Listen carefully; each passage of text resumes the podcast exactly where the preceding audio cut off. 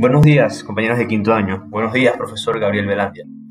Y buenos días y bienvenidos a todos aquellos que vengan aquí a escuchar mi podcast. Mi nombre es José David Rosales y en esta oportunidad les voy a hablar sobre un tema muy interesante. Cosas sabidas y cosas por saberse es un ensayo del escritor Cecilio Acosta, venezolano. Y en esta oportunidad les voy a explicar un poco sobre la estructura de este ensayo y me voy a centrar en una parte específica que tiene cosas muy interesantes.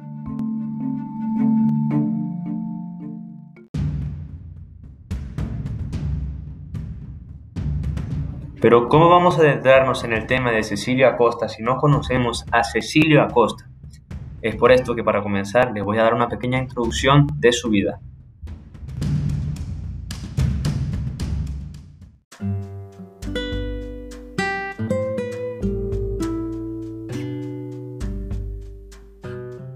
Cecilio Acosta es el hijo de don Ignacio Acosta y de doña Juana Margarita Rebet Martínez. Nace en el seno de una humilde familia. Su primera educación estuvo a cargo del presbítero Mariano Fernández Fortic. En 1831 ingresa al Seminario Tridentino de Santa Rosa, en Caracas. Inicia la carrera sacerdotal y se doctora en teología y como abogado de la República. En 1940 abandona. Pasa por la Academia de Matemáticas, donde se gradúa de agrimensor Comienza la carrera de Filosofía y de Derecho en la Universidad Central de Venezuela, recibiéndose luego de abogado.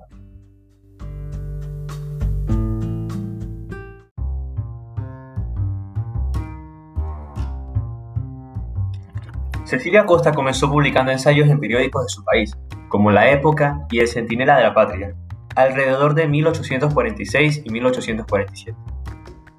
Entre 1908 y 1909 se publicaron cinco volúmenes de obras completas, donde se muestran sus variados planteamientos políticos, económicos, sociales y educativos. También escribió poesía, y es recordado por Blanco Fombona con la siguiente aseveración. Porque fue uno de los mayores prosistas de la lengua castellana de todos los tiempos. Porque fue pensador osado, gran jurisconsulto, espejo de rectitud y paradigma de virtud ciudadana. Además, fue redactor del Código Penal de Venezuela,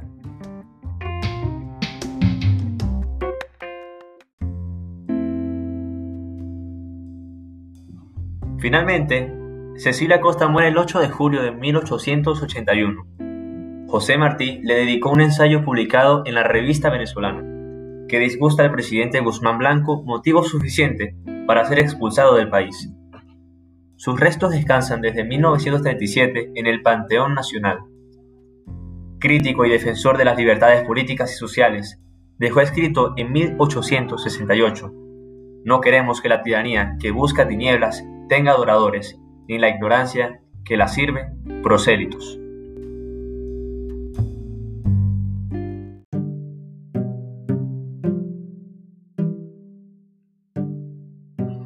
Ahora bien, al comenzar a leer este ensayo nos damos cuenta que Cecilio Acosta ha escrito una carta para un amigo. Comienza diciendo, recibí tu carta y me supiste dar un año de contento, porque estaba tan festiva y juguetona que remedó al amo muy bien.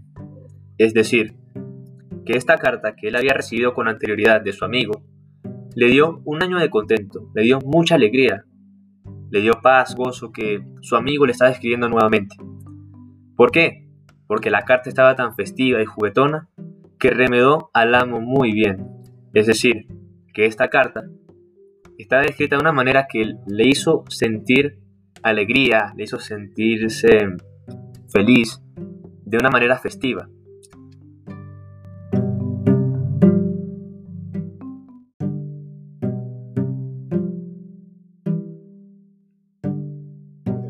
Y luego continúa. Si es cierto lo de Bufón o de quien lo dijo, que el estilo es el hombre, ahora lo veo comprobado. Con estas líneas, el autor nos quiere decir que esta carta que él ha recibido le ha transmitido una persona, que el estilo en el que lo escribe hace que él se vuelva a meter en ese ambiente en el que estuvo con él anteriormente. Es como si él en esa carta se hubiese hecho presente en su vida. Algo muy cierto, porque cuando escribimos o leemos, dejamos una parte de nosotros en ese escrito. Y al leer un libro, podemos ver la manera en que piensa esa persona y la conocemos.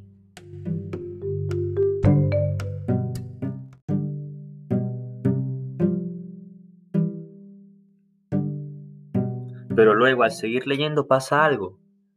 De repente, esta conversación amistosa que está teniendo el autor, que está siguiendo el hilo de la escritura en la carta, se vuelve en algo más comparativo. Está diciendo o está de una manera dando epítetos a, esa casa en la que vive su amigo, en el campo.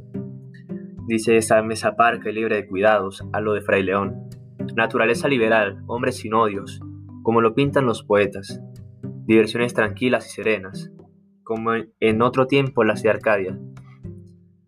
El son de la zampoña, el alma en paz y el corazón en goces, y este tipo de cosas hace que nos veamos que el autor añora, quiere regresar a esa vida en ese campo donde vive su amigo.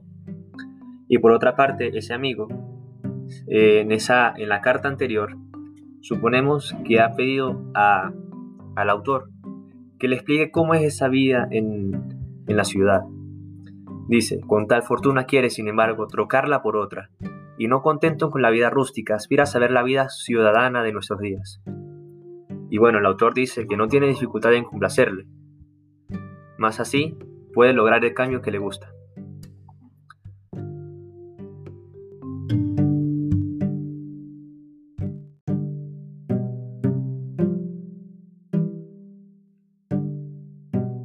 Cuando llega el momento de hablar de la ciudad, el autor empieza a hacer un monólogo de diferentes acontecimientos y cosas que han pasado durante su estadía en este lugar.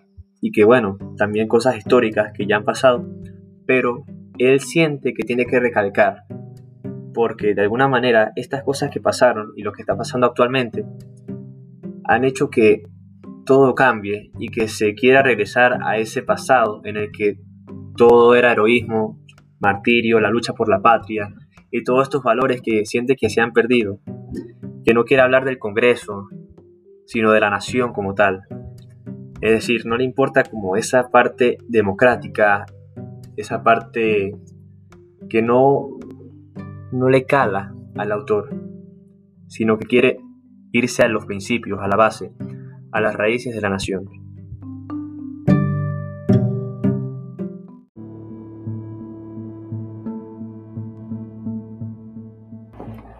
Al leer este ensayo, me di cuenta que el autor quiso expresar también de esta manera tan tangible, tan humana, todos los sentimientos que de, alguna manera la nación estaba sintiendo.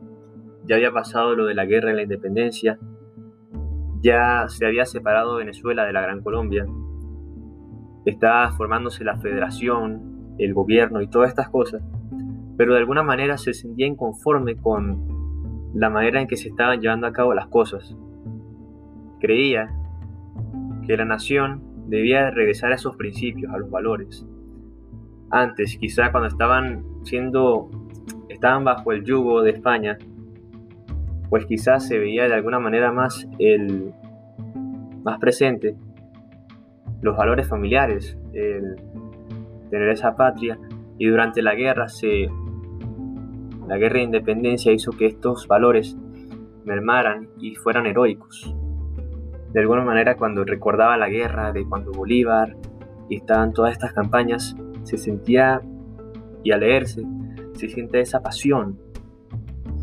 Y que ahora eh, la vida de la ciudad, de la democracia, pues es una vida muy diferente a lo que ellos estaban buscando cuando se hizo la guerra.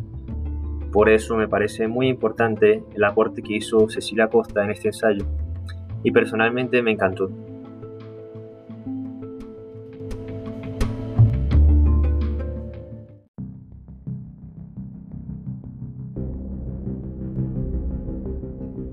Así que eso es todo por hoy. Muchas gracias por escuchar todo el relato.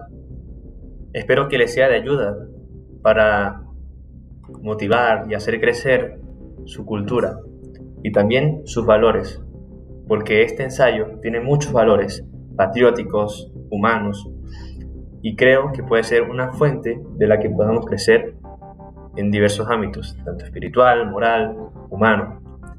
Espero, profesor Belandia, espero, compañeros de quinto año, que les sea de ayuda. Y sin más que decir, muchas gracias.